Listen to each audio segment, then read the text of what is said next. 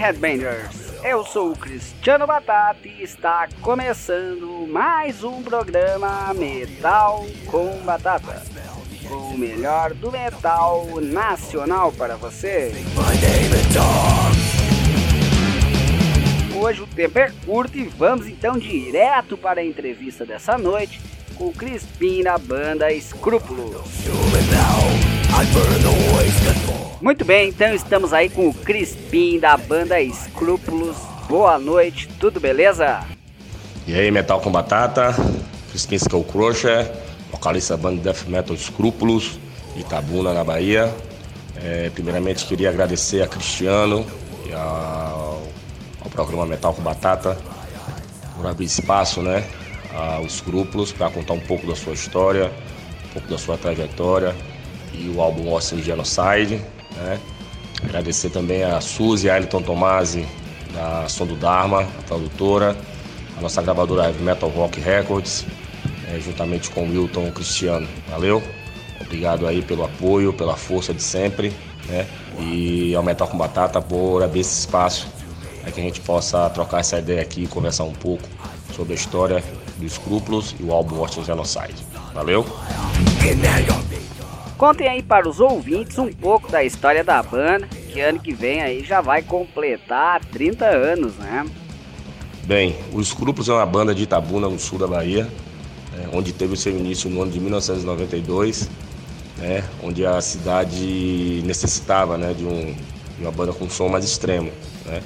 Haviam bandas de rock, né, rock progressivo, mas uma banda de heavy metal ou de um metal mais extremo, mais extremo ainda não havia. Né? Então tivemos a ideia de montarmos os Escrúpulos, né? já no ano de 92, 1992. É, nesse mesmo ano nós gravamos uma demo tape, né, a Souls in Agony, e teve uma boa repercussão né, no cenário é, aqui na Bahia. É, em 93 nós gravamos a, mais uma demo tape chamada Shadows of Pain, né? Daí sim já teve uma repercussão maior, né? tanto no, no estado como fora dele. Né? E tendo essa boa repercussão, nós é, é, arrecadamos algum dinheiro, né? porque era muito difícil na época você gravar alguma coisa de qualidade, né? porque os estúdios, principalmente aqui, por Itabuna são uma cidade de, de médio e pequeno porte, não tinham sim, estúdios de qualidade. Né? Então nós arrecadamos uma, uma, uma grana com a venda da, da, segunda demo, da Chaz of Pain, né? cada um também investiu um pouco. E aí no ano de 94 nós gravamos uma promotape chamada The Abbas, né? com três sons, né? que desde então nós enviamos para algumas gravadoras, né? alguns selos, né? inclusive a Heavy Metal Rock, né? E então é, nós recebemos né, a boa notícia, o interesse da Heavy Metal Rock em fazer o contrato com Escrúpulos, né? Tendo a ideia de lançar uma coletânea, né? Essa coletânea é a Death or Glory 2, né? Que já havia lançado a Death or Glory 1 e a Heavy Metal Rock queria dar sequência né? nessa questão aí da, da, das compilações. E então nós entramos né, no, no, no cast da Death or Glory 2, juntamente com a Blessed e a Corpse Grinder. Né? E essa compilação foi lançada em 96. Né? Teve um ano aí de atraso, apesar de nós termos assinado o contrato em 94. A compilação só foi lançada em 96. Né? Nesse período, é, a banda participou de muitos eventos, abrimos alguns shows de bandas importantes como The Mist, Red Hunter, Misfire, né, The Cross e a turnê do The Mist naquela época nós, nós abrimos aqui no Nordeste. É, então a banda já estava tendo uma, uma, uma, uma, ascensão, né? O nome já estava bem mais, estava bastante conhecido já no cenário nacional. Né? Não digo em todo o eixo, né? Mas uma grande parte, né? No sul, sudeste, a banda estava tendo um respaldo muito bom né? E, e aqui, aqui na Bahia também. E estamos começando a construir né, já outras músicas para que nós pudéssemos lançar o nosso debut álbum. Né? Mas infelizmente tivemos alguns problemas né, com alguns membros. Né? Eles já não estavam mais é, é, é, compactuados, né? já não tinha mais aquele interesse né, em continuar com os escrúpulos né? E eu fiquei sozinho, na verdade. Né? Então, para você encontrar músicos aqui na cidade de pequeno e médio porte, é muito complicado. A questão também de instrumentos. Né? Nós, naquela época, já fazíamos né, um death metal mais, mais trampado, né, com mais qualidade, né, uma coisa mais trabalhada. Você encontrar músicos né, que tem essa que sejam coesos nessa, né, nessa questão, né, que tinham técnica, a gente era muito difícil encontrar.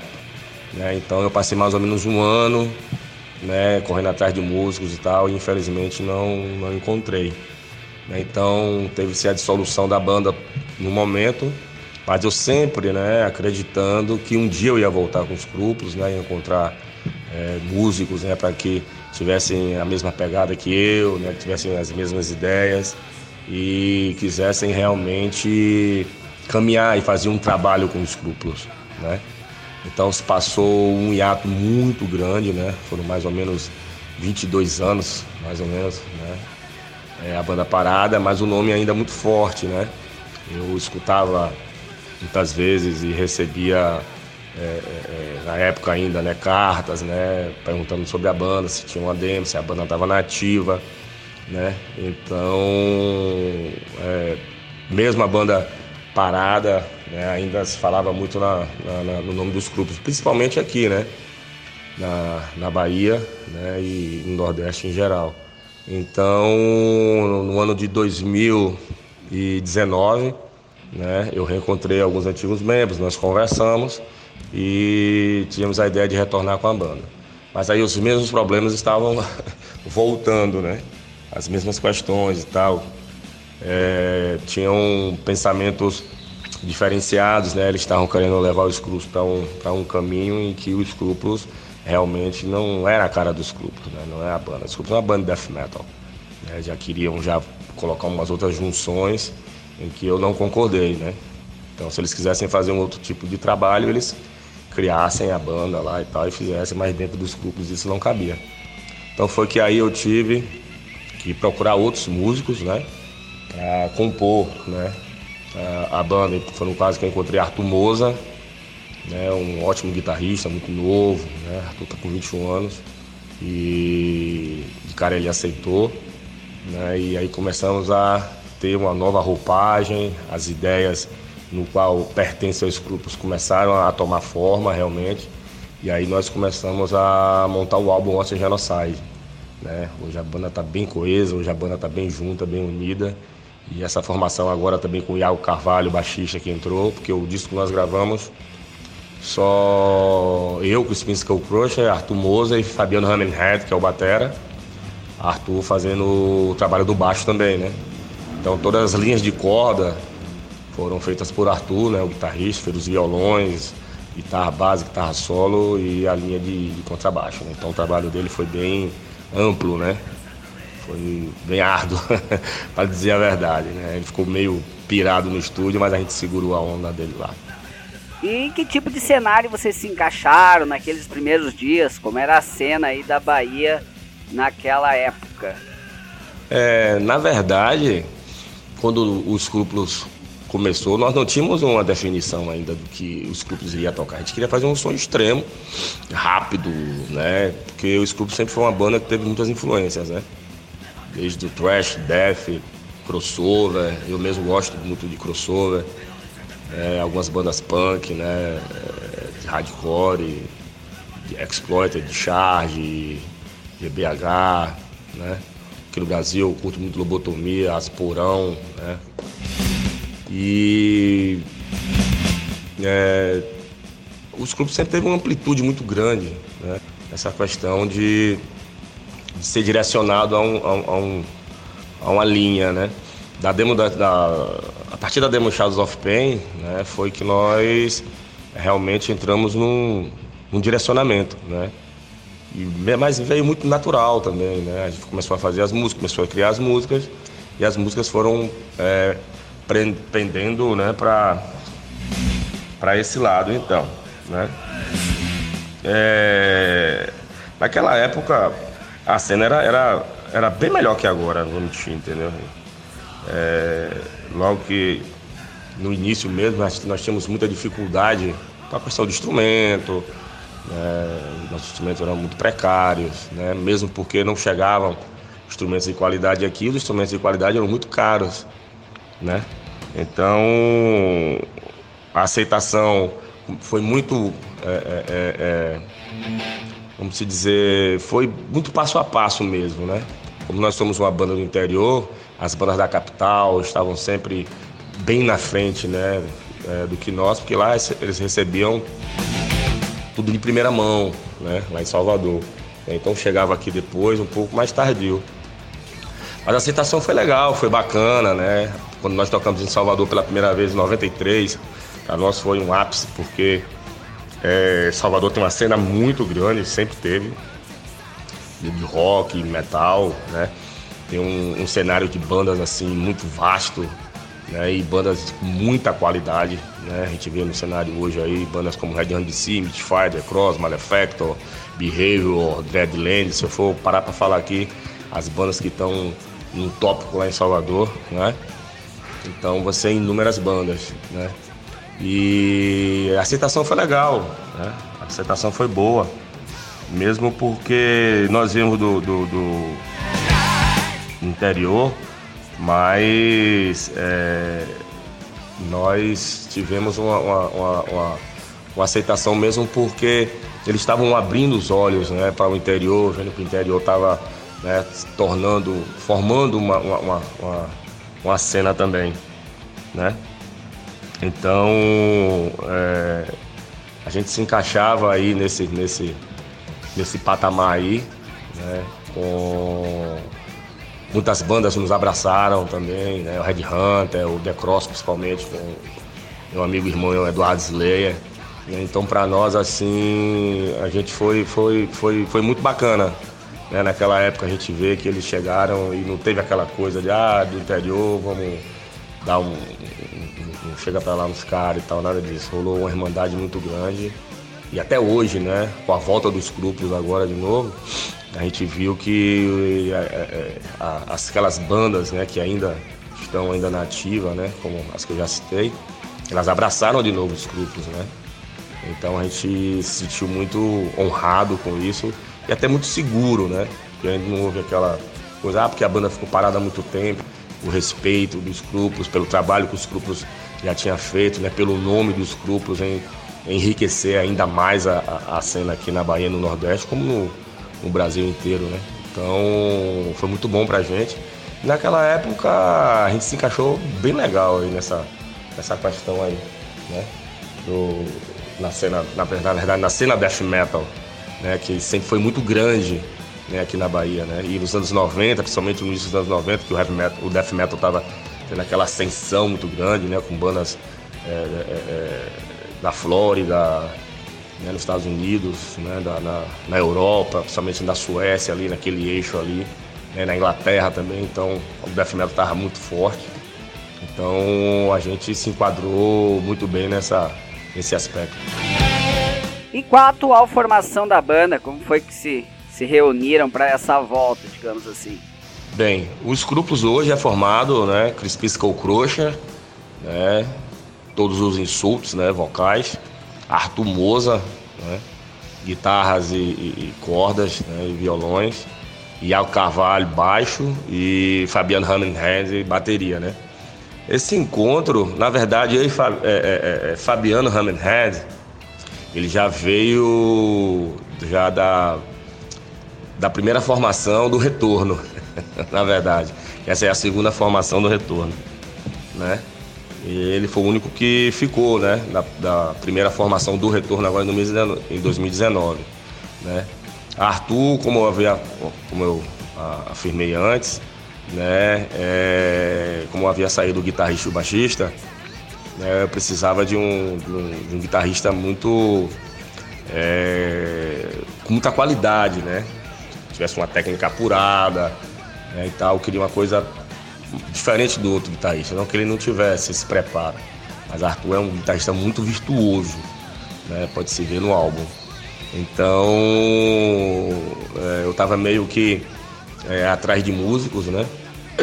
Então liguei para ele, já o conhecia. Ele é filho do, do, de, um, de, um, dos ex-membros né, dos clubes da década de 90, né, Emerson Moza, também um guitarrista muito virtuoso. E então, Arthur, liguei para ele e perguntei se ele queria né, voltar. A, voltar não, se ele queria é, estar nos grupos e tal, fazer parte. Falei com ele todo o projeto e tudo, ele aceitou de cara. E nós começamos a fazer um trabalho logo, né, de cara. Ele já começou a mostrar algumas coisas, né, algumas coisas. É, até meio que no início eu fiquei meio, peraí, vamos com calma, não é por aí, tudo. Mas depois que a coisa foi amaturando, foi amadurecendo mais, aí tomou uma forma melhor, né? Então o Arthur, ele de início, né, para a construção do disco, foi eu, Arthur Moza, eu, Crispin School Cruz, é, Arthur Moza e Fabiano Hammenhead, batera. Construímos todo o álbum, né? Entramos no estúdio sem linha de baixo, as linhas de baixo foram todas construídas dentro do estúdio, né?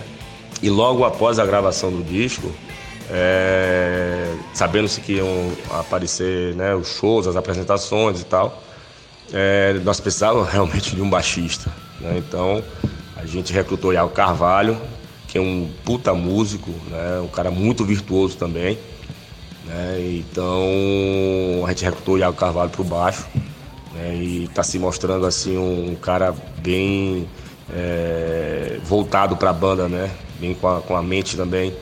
Ele tem outros conselhos, estuda clássico e tal, então isso está trazendo um, um, uma coisa nova para os clubes, não que os clubes não, não tenha essa não saia né, né, é, é, é, dessa questão do, do, do da sua raiz, mas trazendo uma roupagem nova para mesclar isso tudo, né?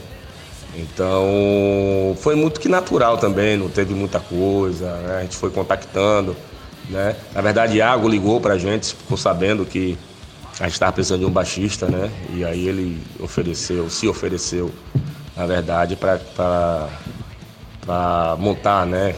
Essa, esse trabalho junto com a gente. É, e aí, quando a gente viu o cara tocando, falou, porra, é o cara.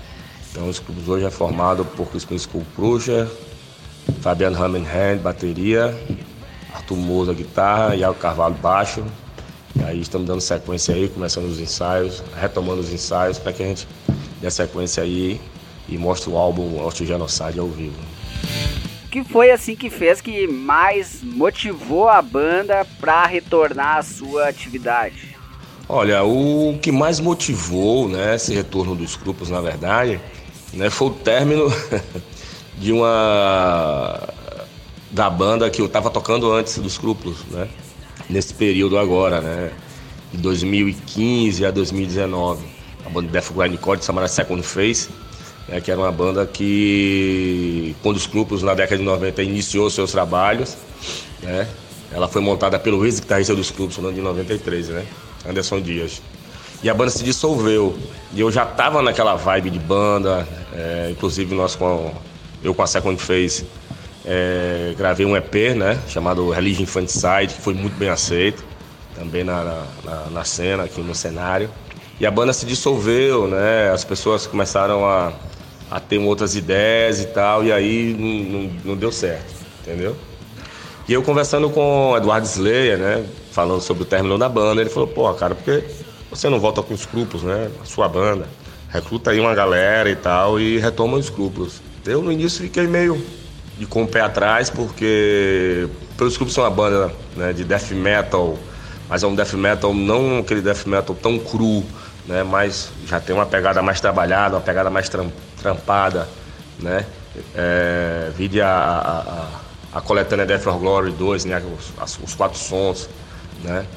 É um, um, death metal bem trabalhado, mas um death metal é, feroz, né? Um death metal já com uma carga bem pesada, um death metal com uma carga bem visceral mesmo, né? Mas bem trampado, né? Um trabalho de bateria muito bem feito por Thiago Nogueira, né? Que foi o nosso primeiro batera, que tocou em grandes bandas aqui, tocou com Red Hunt, tocou com Misfire, né? Tocou, gravou o disco da Malefactor, né? O Six Legion, né? Quem gravou foi ele. E então é, eu fiquei, eu pensei muito, né, na verdade, em quem eu escalar. Né? E aí no momento apareceram os antigos membros, né? Por um acaso.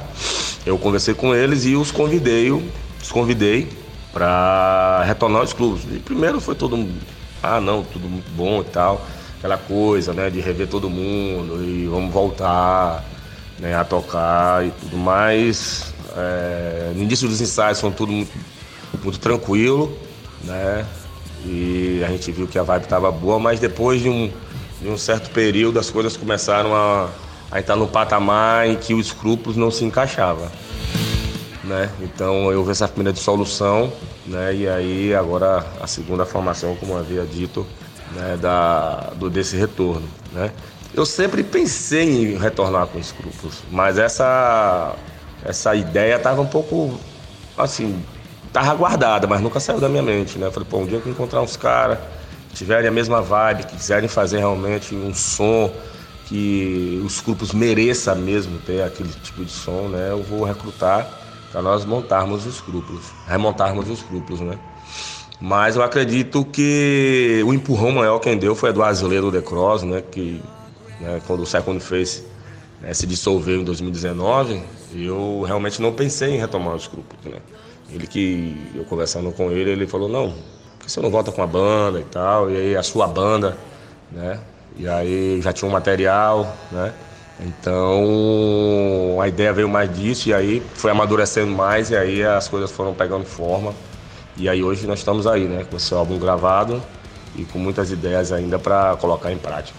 Qual a importância da relação da banda aí com a Heavy Metal Rock que lançou o disco de vocês? A Heavy Metal Rock é a nossa casa, né, Heavy Metal Rock, desde o momento que nós assinamos em 1994, né, meu primeiro contato com o Wilton, sempre foi muito bom, sempre foi muito franco. Né? O Wilton é um cara que levanta a bandeira do metal nacional, lançou grandes bandas, né? e ele faz um trabalho que é de se orgulhar em estar né, fazendo parte desse selo hoje. Né? Eu tenho o maior orgulho de, de, dos grupos fazer parte do, do, do, selo Heavy Metal Rock, de estar junto com nossas bandas irmãs, né, lá.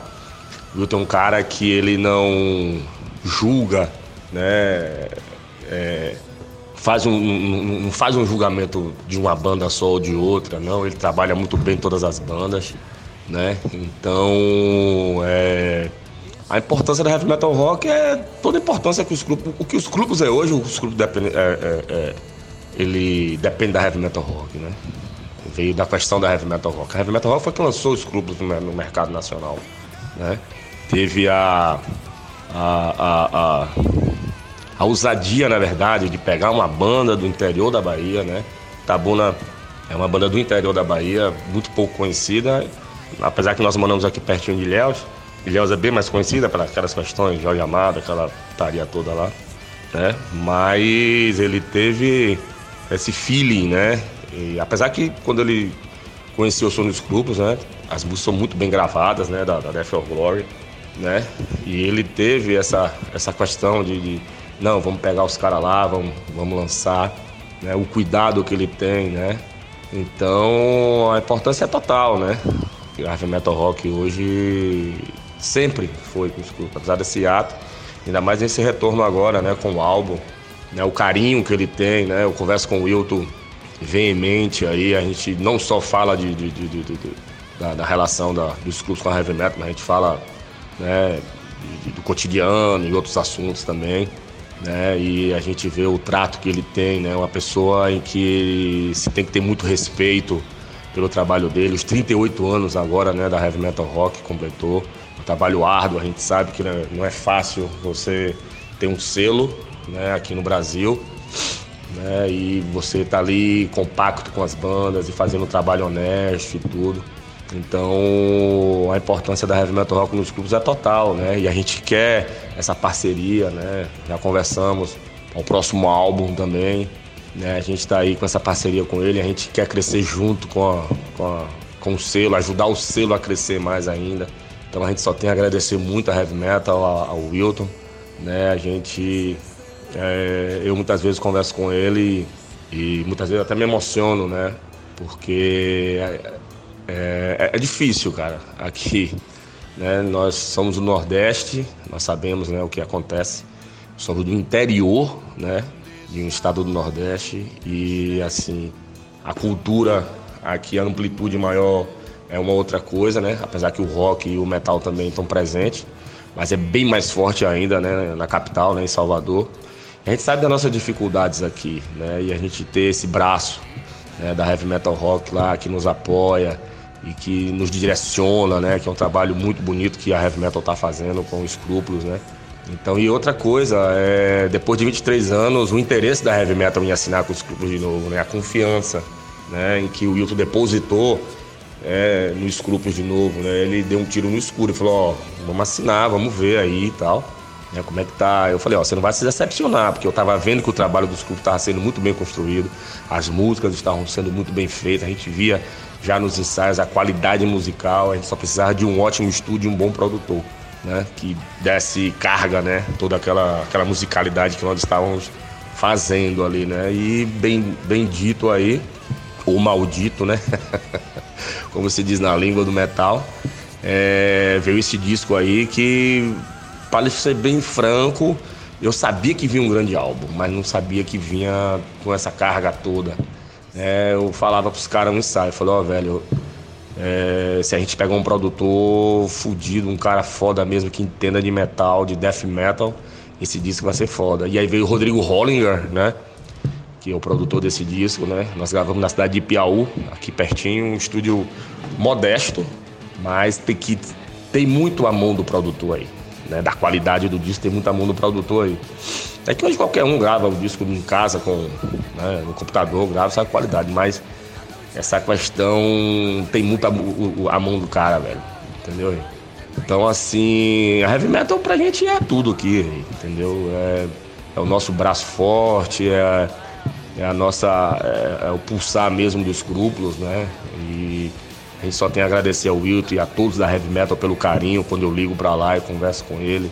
A gente vê, né? Ele não é um cara que fala com você dois minutinhos, não. Ele, sabe, abre um tempo assim, a gente troca muita ideia bacana e ele dá altos toques também para mim. Né? Ox, vamos por aqui, pega os cubos, vai e tal. Muitas coisas eu já quis fazer. Ele falou, não, não tá na hora. Então ele tá sempre esse olhar clínico, né? De, de, um, de um grande profissional, né? Então heavy metal pra gente é a nossa casa realmente. Escolha agora, para finalizar esse bloco aí, um som de vocês pra gente rodar. Ah, um som para rolar. Ah, pode ser Use Divino Esquizo, Cloud of Rubble, né? Que é o single né, que nós lançamos né, em abril. Né? É uma música que tem um. Se perceber ali, tem umas influências de guitarra do Possessed. Né? Se você prestar atenção ali, é uma música bem. Tem é, é uma, umas, umas, muitas variações, uma música muito brutal, né? Mas muito técnica ao, ao mesmo tempo. Né? E eu, eu, essa música nós escolhemos para ser o, o single justamente por isso, né? Que ela é muito impactante. Então, e os Divino Esquizo para o Rebel.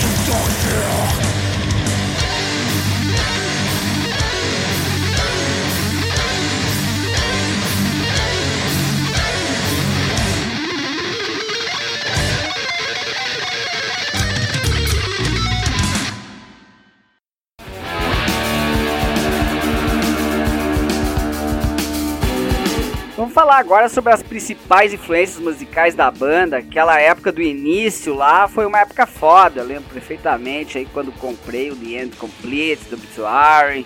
Então, como eu frisei antes, né, o Scrooge sempre teve um leque muito grande de influências, né, desde o heavy metal tradicional, né, Iron Maiden, Rain Wild, é, Halloween, é, Motorhead, bandas de thrash, né? Da época Slayer, Destruction, Sodom.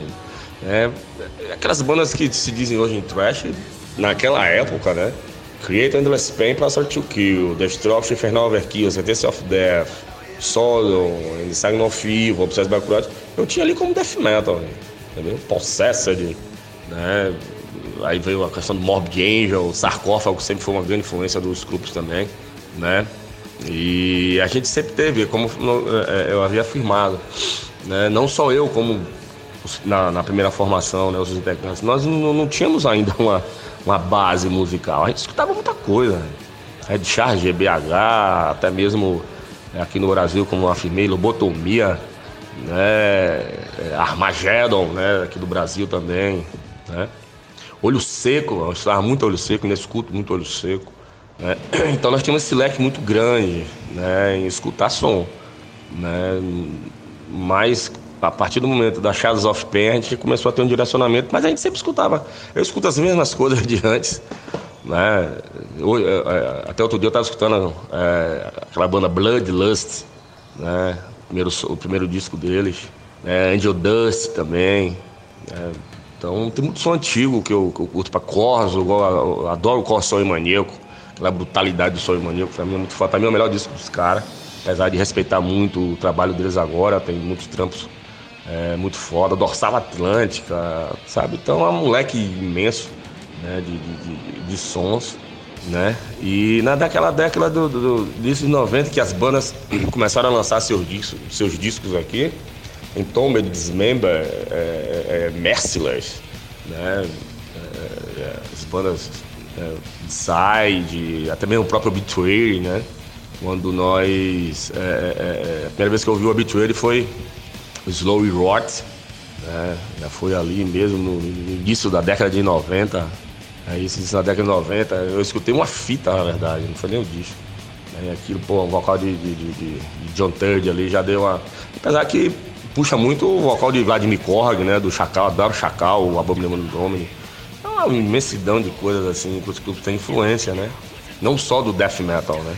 Mas de, de, de outros estilos também. O Arthur Moza ele tem um, um leque bem mais vasto, porque ele escuta muito blues também, né? Ele escuta muita música clássica, né? e, mas engloba tudo muito isso também. Banda de hard rock ele curte também e tal. Eu gosto muito de Wasp, tem muita gente que não curte, mas eu gosto de Wasp pra caralho. Né? E tem um leque muito grande, assim, né? mas pra te falar a principal influência assim mesmo, pra moldar, né? Entre aspas, né? Não uma cópia. Aí você tem uma referência assim. Acredito que o, que o Scrupulous tem muita coisa do Morbid, né? Somente o Walls of Madness, o Blessed the Six, Sarcófago, né? o Delaus quando foi lançado foi um, né? apesar de eu amar o INRI, o INRI para mim é o melhor disco do Sarcófago, né? E aí todo mundo vai falar, ah, hoje todo não. Eu, eu, na época que eu peguei o INRI, porra, eu foram, eu dei três discos para na, na, pra, troquei três discos meu no INRI, cara. Quando eu vi o INRI pela primeira vez, eu falei, não, eu quero esse disco. E aí o cara me deu uma facada de três discos, né? Mas enfim. Então. É, a gente tem essa. essa, essa curto Samael pra caralho também, entendeu? Samael foda. É, o Cerimone, quando lançou mesmo, foi, foi muito foda. A gente tem uma, uma, uma, um leque muito. DRI, gosto de DRI demais, SOD. Então, se eu for parar para falar aqui, é muita coisa. Mas acredito que as maiores influências dos grupos mesmo é Mob Angel né, e Sarcófago, Slay Antigo, essas coisas assim. Inclusive, vocês fazem um deathzão arrastado, bem no estilo desse disco aí do Obituar. Por alguns acabou sendo criticado, mas eu curto pra caralho esse disco. É, esse, o, esse Obituary, o, o The End Complete, né? Ele é bem arrastado, né? Ele já veio numa linha bem mais cadenciada, vamos dizer assim. O pessoal, ah, tá lento. Não, tá cadenciado, tá pesado, né? E para te falar bem a verdade, eu escutei muito pouco esse disco, cara. Eu gosto de som rápido, entendeu? Apesar de nós termos termos, né, algumas partes mais cadenciadas, né? Eu gosto de som rápido. Mas é um, um, ótimo disco, né? É um ótimo disco. Já veio bem mais, bem mais trampado. Eu lembro que na época que lançou esse Obituary, é, o título é The Complete, né? O pessoal fala, pô, Obituary vai acabar, então já veio aquela repercussão, né? Que a banda tava já terminando seus, os seus trabalhos, né? Dando fim aí à sua trajetória, né? É, aí tem a Dark Umb, né? Tem uma música chamada Misery, a nossa demo Shadows of Pain ela é, ela é bem arrastadona também, né? E ela é uma música grande e tal. Ela é bem na veia de Dark Room também, né? Que é a música é, que tem a letra de Eduardo Slayer, né? Do, do The Cross. E aí nós fizemos uma homenagem ao The Cross, que é uma banda de Doom, né? E outras bandas, acredito que nessa, nessa linha mesmo aí. A galera ouve muito Iron Maiden, né? A gente nunca deixou de ouvir Iron. Iron é foda. Metal Church, né? Então não tem muito essa, essa essa questão aí do, do, do das influências, né? são muito amplas, né? Mas eu, eu gosto é, de, de um pouco de, de, de, música celta, né? Às vezes eu tô em casa, tem umas, uma, umas músicas celtas, eu não vou dizer nomes aqui, eu pego aleatoriamente, escuto um pouco. Mas é uma coisa que, ah, não, eu sou aficionado, não.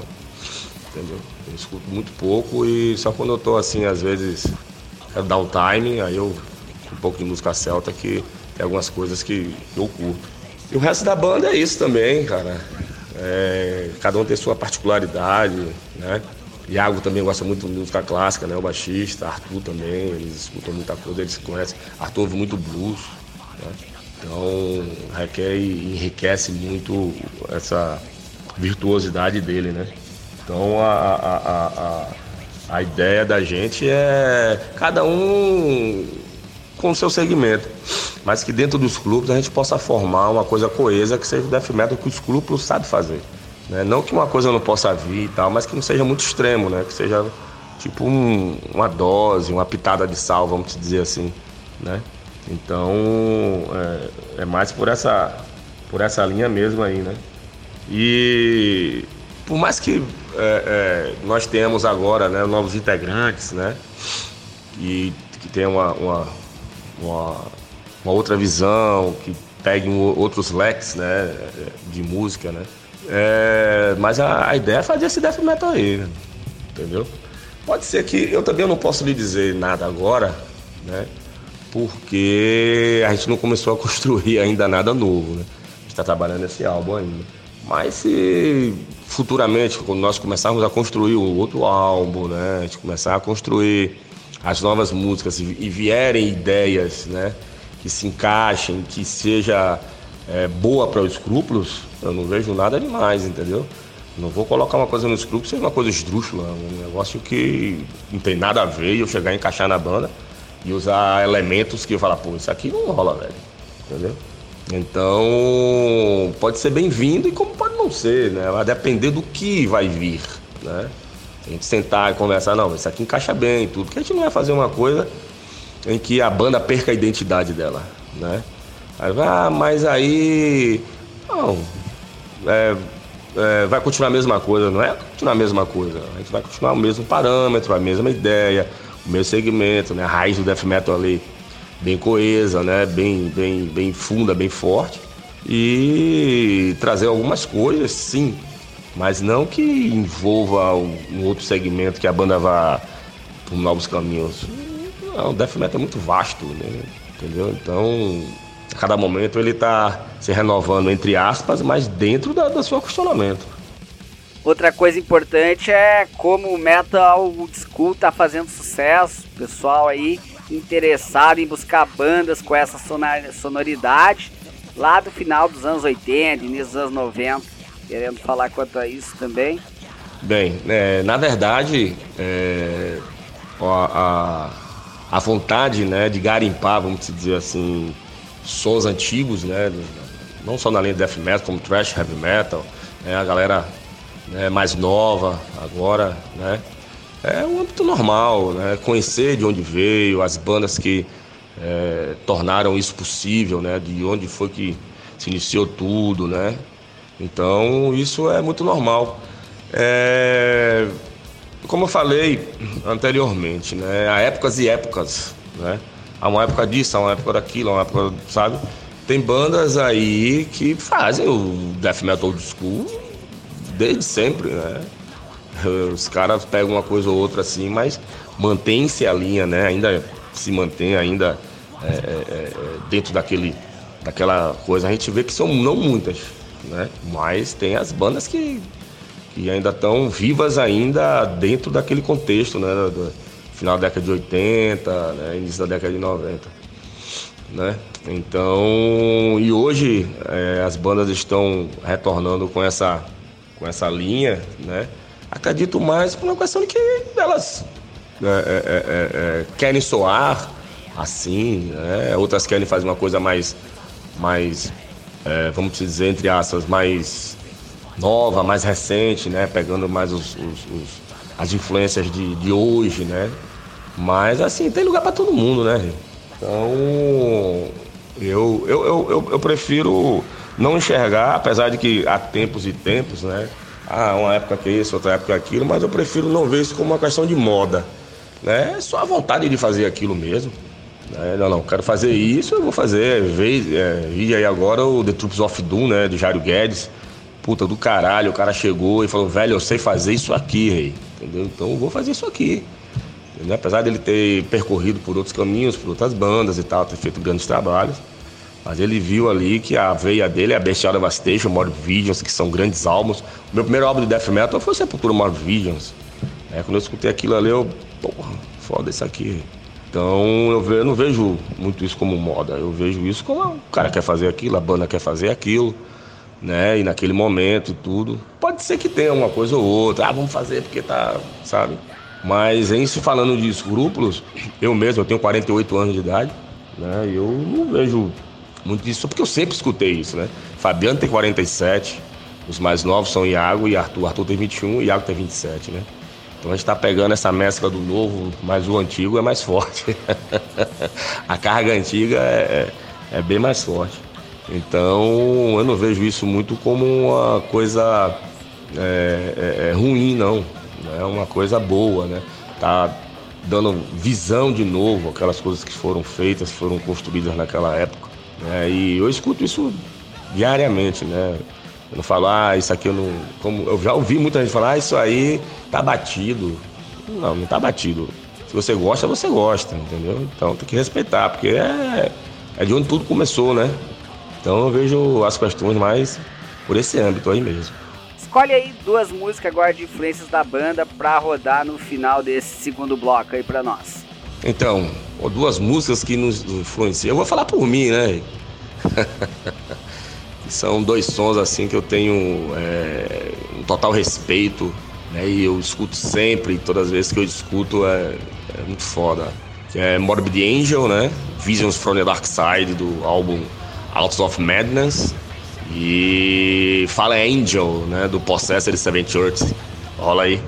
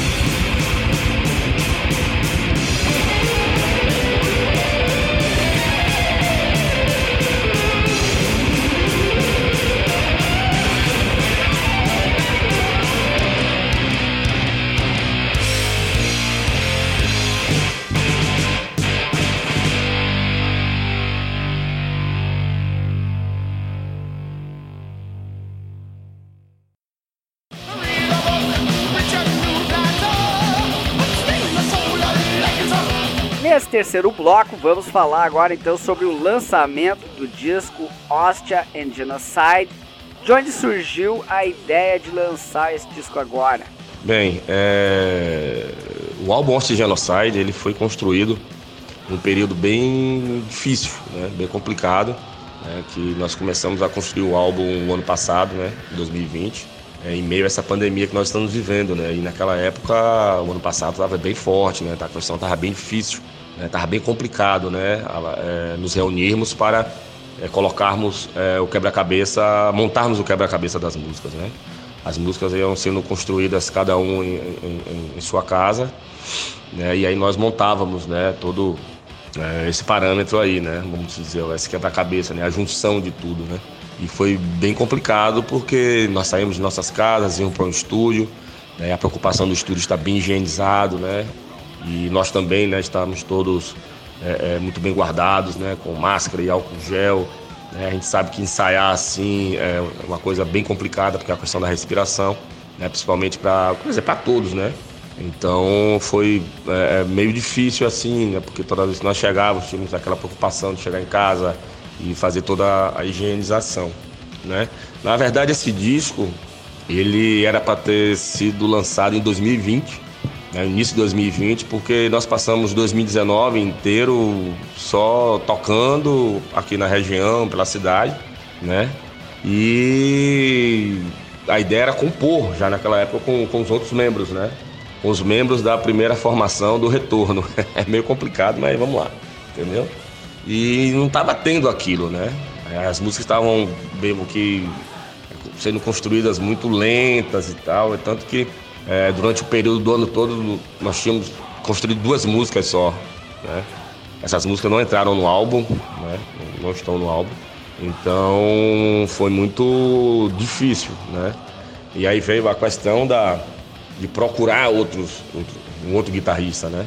para a gente compor o álbum, né? Então já teve essa questão da, da dissolução, da formação da, do retorno, né? Da primeira formação do retorno, para a segunda formação do retorno, né?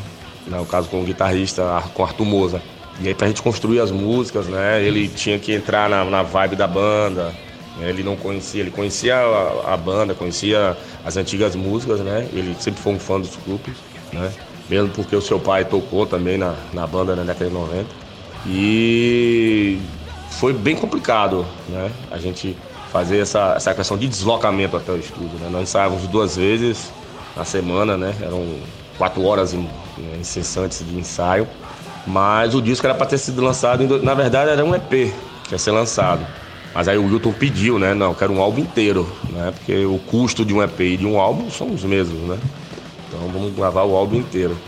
Mas a ideia era ter lançado em 2020. E essa questão de ter lançado o disco agora, meio que pegar o, o gancho da banda tá voltando, né? A banda, a gente, não, nós não podíamos esperar passar esse período. Não, não. A gente queria lançar logo, né? Para que quando passasse esse período a gente já entrasse né, com a cara na estrada mesmo, né? Para a gente é, trabalhar o álbum, né? E mostrar o álbum vivo e tal. Então, é, a questão do lançamento em 2021 né, já estava meio atrasada, né? Porque na verdade nós queríamos lançar em 2020, mas ninguém sabia dessa questão da pandemia. Né? Então, para a gente foi bem complicado. Assim como muitas bandas, né? Não só a gente, muitas bandas construíram álbuns né, dentro desse período com suas dificuldades e tudo. E o Scus foi mais uma, né? E conseguimos, né, lançar o disco em junho desse ano, né? Mas é, a ideia ela já lançar o álbum para quando a pandemia, né, esse período aí é, escuro, né, desse uma, uma trégua, a gente já tá com esse álbum, as pessoas já estão estarem conhecendo, né, o disco, né, a, a, o retorno da, da banda em si e a gente cai para a estrada aí para mostrar o álbum, né. As músicas eram foram lançadas como disco na época ou digamos que é um disco relançado só para a galera entender aí? Não, não. Então, é, todas as músicas né, do álbum, de Genocide, são músicas que foram construídas agora, né, nesse período dessa nova formação, né? Elas foram construídas, vêm sendo construídas desde o ano passado, né? É, nós retornamos os ensaios em setembro do ano passado e começamos a, a construir esse álbum, né, na verdade. É, não que as outras músicas, né, da, da, coletânea, a gente poderia escolher uma ou duas músicas, ou mesmo da, da, da Demo Shadows of Pain, não se encaixassem bem nesse álbum. Mas nós queríamos essa coisa de agora, né, dos novos integrantes, né, mostrar a veia dos novos integrantes agora, o que as ideias novas, né, e, e assim ampliar também, né, a questão da, da, da discografia dos grupos, né, não ficar regravando e tal, não que num texto né, que eu sempre falo, que a atmosfera, né, aquelas músicas, tem a atmosfera daquela época, aquela gravação daquela época. Eu acho que se fosse regravada, ia perder né, muita a, a, a, o clima daquela época, que foi muito bom, né? Então eu vejo muitas bandas regravando hoje, eu falo, pô, aquela primeira versão não, não tem como, cara. Entendeu? Então, assim, eu sou meio desse parâmetro. Não que eu não, não tenho umas versões que foram regravadas que ficaram legais, pô, essa versão ficou legal. Mas eu, eu veemente, eu prefiro a primeira versão, porque tem aquele clima, tem aquele peso da época, né? Tem aquela sonoridade, né? A atmosfera da época, para mim conta muito, né? Então, digo assim, esse álbum, ele é, as músicas são todas de agora, né? É um álbum inédito, na verdade, as músicas são todas ficaram é, é foram compostas agora, né? Não tem nenhuma música antiga, nada, todo a gente construiu esse álbum todo para essa visão de agora, né? Para que esse, esse, momento agora que os grupos vivem, né? É um momento novo, né? A galera nova e tudo. Então nós começamos a, a ter essa, essa, essa linha aí, né? De não trazer nada antigo, né? Mas as músicas antigas vão estar no set list, lógico, né? E que representam os escrúpulos também, né? Aquela época. Porque os escrúpulos é um todo, mas tem as suas partes, mas os escrúpulos é um todo, é todo um, um vasto leque de, de, de, de, que já foi feito, né? A gente não pode deixar aquilo para trás porque foi aquele passado que nos trouxe até aqui agora, né? Quem ouviu o disco atual, qual o diferencial que ele vai ver em relação às músicas da época? Olha só, é, esse, esse trabalho novo dos grupos em relação aos trabalhos antigos, ele tem um diferencial, mas não tanto, vamos dizer assim, né? Porque é, o que que nós queríamos? Buscar aquela veia antiga do até do próprio Scruples mesmo, mas com essa roupagem nova, né? Então, assim, os grupos antigos ainda tá aí, né? Ainda tá aí, ainda tá bem latente, né? É, não tem tanta, como posso lhe dizer, é, linhas né, que nós usamos, né, novos experimentos que nós fizemos nesse disco. Há esse diferencial, né? Como usar violões, né? E outros parâmetros também. Mas é, as, as, linhas de voz também, eu, tá, estão bastante diferentes, né? Na, na, nesse disco, né? Eu, eu fiz experimentos, né? Na minha voz, é, usei um pouco do barítono, usei umas vozes diferenciadas. Né? E no outro disco não tinha, no outro disco não, na, na, nas músicas anteriores não tinha, nos trabalhos antigos não tinha, né? Ah, não há muita coisa, né? Mas a gente vê uma, uma, uma diferença em que as músicas de hoje, eu acredito que elas estão mais maduras, né? Refrão, todo aquele segmento, né? As letras, né? A, a, a minha linha de voz, as linhas de guitarra são bem mais trabalhadas né? E esses experimentos novos que nós usamos também. Mas tem ali o Scrubs antigo mesmo, aquele Scrubs visceral, brutal, né? Técnico, né? Que, que sempre teve, né? Então tem um diferencial, lógico, né? A, a, o pessoal que já conhecia o som dos clubes, que pode conhecer hoje, né? Pegar no, no, no, nos sons antigos, vai ver, mas é, tem essa diferença assim, até mesmo pela questão de gravação e tal. Mas musicalmente falando, a veia dos grupos está ali, está latente ainda. E como foi o processo criativo da produção desse disco também? O processo criativo do disco, ele teve uma carga muito grande de Arthur Moza, né? Ele construiu os rascunhos em casa, né? E ele é um cara da noite, né? eu, começo, eu, eu, eu chamava de corujão, né? Ele passa a madrugada toda tocando e tal. E ele construiu os rascunhos em casa, né? E ele passava para mim, e aí nós víamos né, quais os chips que iam entrar, os que não iam entrar, se aquela ideia que ele fez, que ele construiu, é, realmente se encaixava nos grupos, né? E isso nós levamos para o estúdio de ensaio. Né? E aí o Fabiano sempre tinha uma ideia de bateria, a gente colocava lá. E por final, em casa, eu construía as linhas de voz e levava para o estúdio. Né? Arthur é um cara muito virtuoso. Ele, é um, ele, ele, tem um, ele tem umas ideias muito. Ele é muito rápido. Né? Ele tem um feeling muito apurado sabe? Ele é, um, ele é um guitarrista que vai dar muito trabalho lá na frente, porque, é, não sei, acho que vai ser meio difícil segurá-lo, né? Mas enquanto ele estiver com a gente, tudo bem. Mas acredito também que não, porque ele é um cara que tem uma personalidade muito grande, ele é um cara que ele tem muita coisa do pai dele também, né, de Emerson. Um cara fiel, né, aos seus, né, vamos dizer assim. E o processo de composição foi inteiramente em cima dele, assim, mas né, que ele trazia todas as ideias, né, os rascunhos, e aí passava para mim, né? E aí a gente chegava e colocava, não, esse tá legal, esse não, esse dá para consertar. E aí, como eu falei anteriormente, nós montávamos aquele quebra-cabeça junto com a bateria, né? Como nós não tínhamos uma linha de baixo formada nos ensaios, né, toda a linha de baixo foi construída no estúdio, né?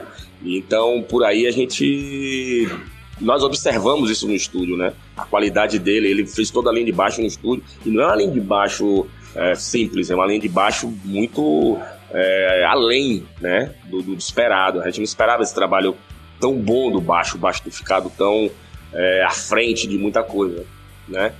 E a base da composição é essa, o disco foi composto dessa maneira, foi muito... E assim, o que nós vimos também na, na, na questão dos ensaios, nas questões é, na questão do, do, do de, da, de composição, era um respeito muito grande que nós tínhamos, né, da ideia um do outro. Não, não havia ditadura, ah, isso não vai entrar, uma firme, ah, isso não. Pô, velho, isso aqui será que cabe? Não, pô, acho que isso aqui não tá legal. E você, o que é que você acha disso? Então sempre teve votação, né? Se fosse 2 a 1 um, fudeu. Eu podia não gostar do, do riff, mas entrava porque né, um contexto maior tava ali, né? A mesma coisa são as linhas de voz, né? Eu, às vezes eu chegava com a linha de voz no ensaio, os caras, pô, velho, isso aí não tá muito legal, né? Eu, por ser o membro mais antigo, né, que no caso montei a banda e tudo, muitas vezes a pessoa, ah, não, mas vai ficar. Não, ah, não tá legal, então vou estudar mais, vou ver aí como é que pode ser essa conotação de eu colocar a linha de voz, vou ver como é que posso fazer um trabalho maior para que essa voz se encaixe de maneira que fique fluente, que todos é, é, é, é, gostem, né? Na verdade, que eu vou tocar uma. A música tem que ser tocada, a banda tem que estar, tá, né? É, curtindo o som da banda. Não posso chegar e, né? Então, é meio que assim, né? Um respeito muito. E assim, os grupos hoje é uma banda que não rola discussão. É uma coisa muito interessante isso, sabe? Hoje a gente dentro do, do a gente se respeita demais, sabe? Eu, eu ser mais velho também e tal tem aquelas divergências, né? Mas durante esse período que nós gravamos, que nós compomos, passamos 15 dias trancados no estúdio, né? Nós saímos daqui da nossa cidade fomos para outra cidade. Então a gente teve que ficar em hotel, né? E do hotel pro estúdio. A gente passava praticamente o dia inteiro no estúdio com o produtor, só nós quatro. E não teve uma divergência, não teve nada, a gente sempre se respeitando. E a visão, e Arthur como um cara muito novo, né, ele olhando ali e aprendendo, né? Tanto que ele saiu do estúdio e falou: velho, aprendi pra caramba com vocês. Pô, foi uma experiência ele nunca tinha entrado no estúdio para gravar, né? Então, para ele foi um leque muito grande de valores, né? Ele absorveu.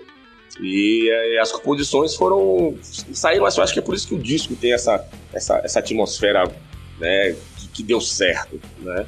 E já temos já alguma coisinha já que ele já começou a me mandar, pô, melhor construir isso aí, guarda pro próximo álbum. Eu falei, pô, deixa aí na gaveta. Mas é isso então, é, o disco foi composto bem, foi bem leve é, é, é, fazer o disco na, na, na, questão dos membros, né?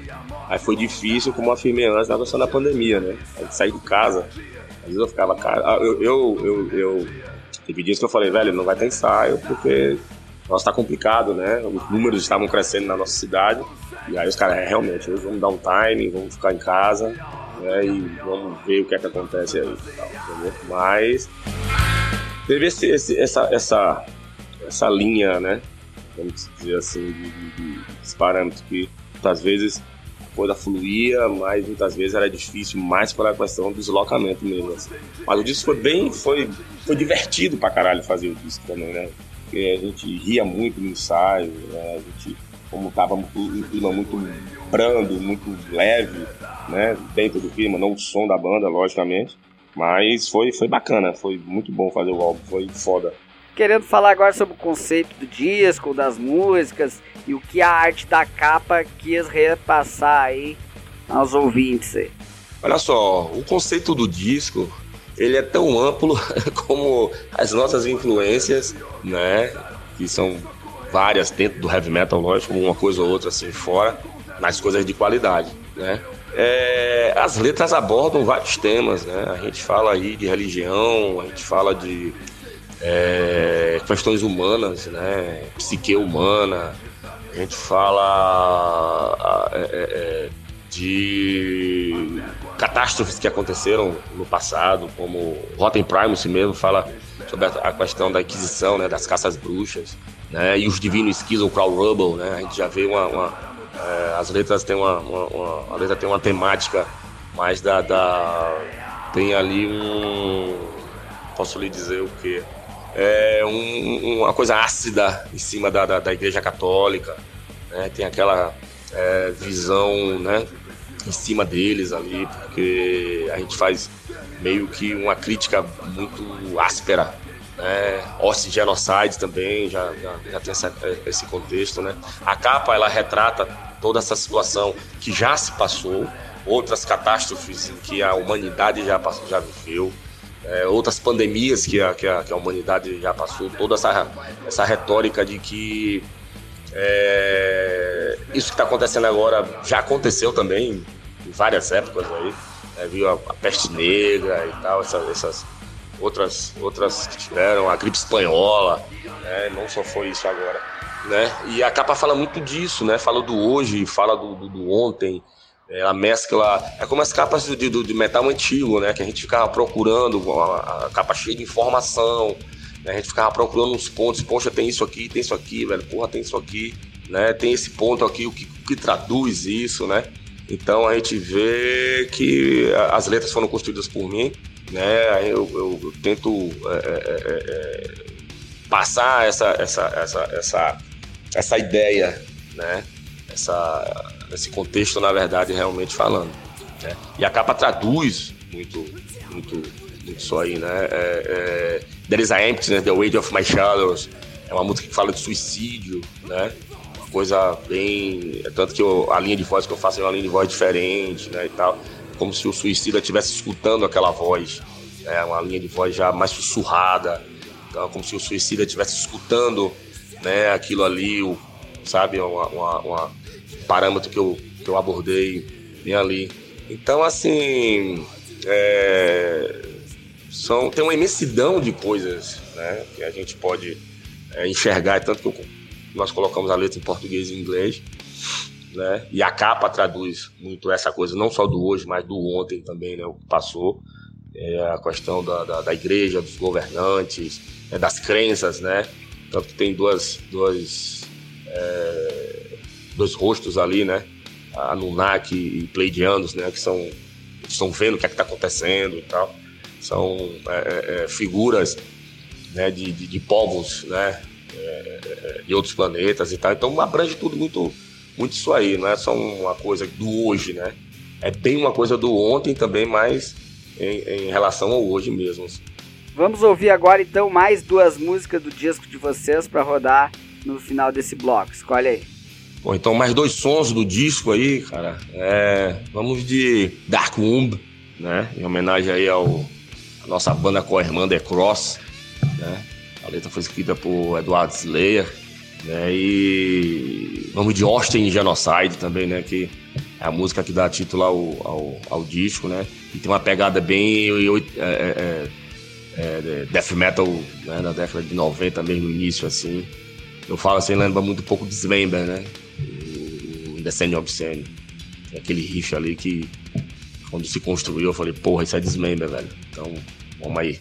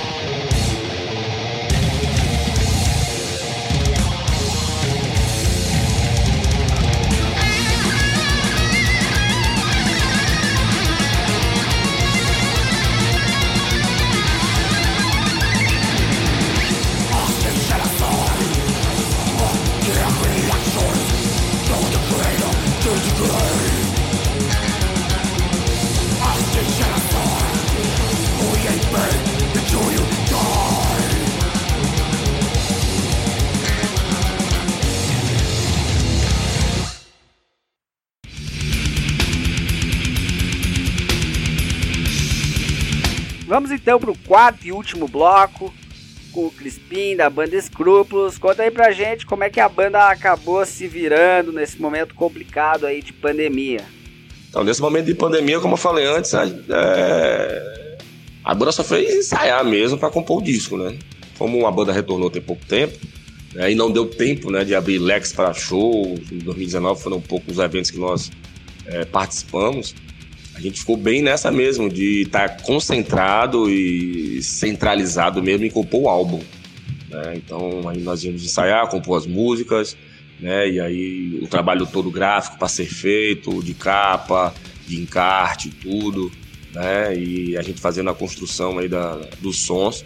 Mas a banda ela, ela ficou mais é, voltada, né? Mais para essa questão mesmo, mesmo porque nós só tínhamos três membros, né? Então a gente não podia fazer essas questões de. Ah, fizemos algumas lives, né? Como toda a banda estava fazendo, né? E mostrando o material, o que estava acontecendo, as coisas novas que estavam acontecendo nos grupos, né? O, o, que viria por vir, na, na, o que teria por vir na questão do álbum. Pô, viria por vir é foda, hein? Teria por vir na questão do álbum.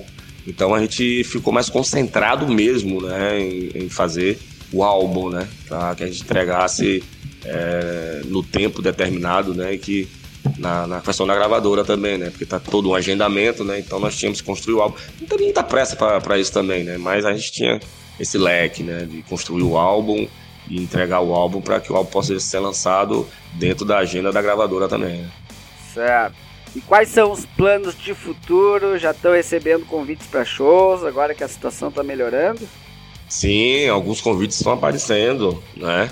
É, dia 15 e 16 de, de janeiro, né? Nós temos aí é, o Rock em Tabocas, né? Que é um festival que tem aqui na cidade, né? Que vão ser dois dias, né? Tem o Palco do Rock né? em Salvador, que é um festival grande, né? Que são quatro dias, né? No período do Carnaval de Salvador, né? E temos alguns convites, né? Mas as datas ainda não foram é, acertadas justa, justamente em questão da pandemia, ainda não se sabe como é que vai se ajustar isso aí. Né? Mas temos alguns convites, sim, em decorrência do álbum, né?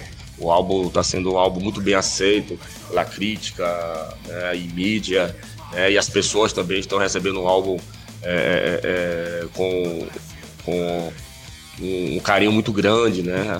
Eu, nós só temos é, escutado elogios do álbum, tá? uma coisa ou outra assim, mas muito raramente. Mas temos sim aí é, alguns convites, tem que ser estudado também, né? Toda coisa que nós vamos. Ah, não, vamos lá de, de qualquer jeito, né? Então tem umas, algumas datas a serem acertadas, é, mas essa, esses dois eventos já estão, já estão certos, né? Então vai ter agora o Samav Metal Fest, né? Dia 23 agora, né? Que vai ser online, né? Que é um evento é, construído pelo, pelo Fábio Nosferato, ex-guitarrista do, do, do Red Hunter. Né? E a gente vai participar agora do dia 23, né? Do Samado Metal Fest, né? Então, assim, data já, mas a gente ainda tem algumas abertas, né? Que não tem nada certo ainda, né? Em questão da pandemia. Mas essas duas, esses dois eventos já estão já assinados já. Conte um pouco para nós aí dos bons tempos, show dos anos 90, quais shows você mais lembra, assim? A década de 90 foi uma, uma, uma, uma época muito rica, né? É, a banda tocou muito, né? tivemos a felicidade de tocar com grandes nomes, como citei, Red Hunter, Mystify, The Cross, né? o próprio The Mist, né? Então, naquela época, aqui em Tabuna, em si, nós tínhamos um público muito grande. É, os shows eram, eram, eram fartos, né? Bem gordos, vamos dizer assim, era muita gente. Né? Tivemos aqui um festival chamado Midnight Festival, né? que veio nossos irmãos do Mordef, nossos irmãos do Mordef, né? lá de, de, de, de Rio Claro, eles tocaram aqui com a gente, eles ficaram, nossa, muito foda o evento, uma produção impecável, né? deu muita gente nesse show. Né? E a década de 90 foi bem rica para os grupos, né? E tem muita coisa boa para se lembrar. É, eventos com, com. Eu acho que para nós, assim, um âmbito maior, o show de Salvador, junto com a Obliteration Syncope, né? Foi um período bem legal. Mas nós tivemos um show aqui, esse show do Mordef, junto com o Red Hunter, eu acho que foi um show assim que ficou marcado até hoje, as pessoas falam aqui na cidade, pela questão do público, pela questão da qualidade né, que nós tínhamos naquela época, né, de, de som, né, para aquela época a qualidade de som foi muito boa. Chegamos a gravar até um VHS, mas não sei onde é que anda esse VHS, deve ter sumido aí para, né? Então é, era um período em que as bandas eram, eram aqui principalmente, né, em Tabuna, a gente ia no ensaio do outro, tal, emprestava instrumento, tinha, aquelas, tinha aquelas coisas né, de sempre de banda, né? Mas a galera era muito unida, né, entendeu? Então, a, aquele foi um período assim bem rico para todo mundo, a cidade fervilhava, né? Quase todo fim de semana tinha evento, sabe? Então tiveram muitos pontos legais, tiveram pontos negativos também, tudo. É, mas acredito que o show do Mordef com o Red Hunter foi assim um, ápice, né? que é, os clubes estavam bem é, coeso, né? Tava um feeling bem apurado, né? a banda tava bem entrosada, então foi um show assim impecável realmente. Vamos falar agora sobre os produtos à venda, o que, que vocês têm, como é que o pessoal faz para adquirir o material da Escrúpulos. Sim, nós temos o material de merchandising, né? Nós temos as camisas aí, temos cinco modelos de camisa, inclusive a, a estampa, né, da, do disco Genocide. É, você pode entrar aí no escrúpulos DM 05 arroba outlook.com, né, fazer os pedidos por aí pelo nosso e-mail. E o álbum, né, pode fazer o pedido pelo site da Heavy Metal Rock direto, lá com o Wilton lá e dar esse apoio, né, ao metal nacional e fazer o pedido da, do álbum aí. E pode também entrar no endereço que eu dei aí do nosso e-mail para fazer os pedidos da camisa. Valeu!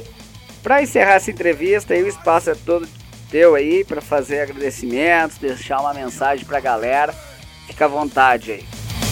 Então, mano, e a todos do Metal com Batata, né? O, nos dá aí essa honra, né, em falar um pouco da história dos grupos. Foi muito bacana estar tá falando aqui, né, as perguntas, respondendo essas perguntas, né, tão bem construídas, né? A gente fica bem feliz, né, pelo interesse, né, em, em, em o trabalho da banda, conhecerem a banda e a história da banda né? Então, queria agradecer aqui o espaço, né? Precisaram de estar aqui à disposição. Agradecer mais uma vez a Suzy, a Elton Tomasi da Som do Dharma, né, que estão fazendo um trabalho aí muito bacana com a gente, né? Abraçaram a banda. Né, e a nossa gravadora, né? Heavy Metal Rock, é a nossa casa. A Wilton Cristiano, né? Que é esse mentor aí, né? E esse, e esse guerreiro, né? Que levanta a bandeira do metal nacional. Valeu, muito obrigado. As pessoas que quiserem conhecer a banda, né? Vai lá na página dos clubes no Facebook, Escrúpulos DM, né? É, vai lá no Instagram também, Escrúpulos DM, né? E conhece um pouquinho da banda, tem lá alguns vídeos lá para conhecerem. Então, dê esse apoio ao Metal Nacional, né? Vai lá na, no da Heavy Metal, pegue o disco, construa o disco, né? que é bastante, é bastante importante pra gente, né? A gente ter esse apoio de todos aí. Valeu? Valeu então, Crispim. Uma honra ter você aí no nosso programa. Deixar aí para te escolher também mais duas músicas do disco de vocês para rodar no final dessa entrevista. E valeu! Então, mais dois sons do álbum, né? Horse Genocide, é In The Crow's Beak, né? É um som é, que tem um, uns elementos diferentes aí, né? E ficou bem legal, uma da, é uma das... Uma das eu gosto do álbum todo, por, por sinal. Mas. É, e às vezes eu escuto. É, escolho uma música hoje, outra amanhã para escutar, mas In The Close Beak é, é, é, uma música muito foda, né? E There Is a Emptiness, That Way of My Shadows, né? É uma música é, que eu gosto muito da linha de voz dela, é bem legal. Valeu? Obrigado por tudo aí, galera. Espero que curtam. Valeu, um forte abraço a todos. Nos vemos.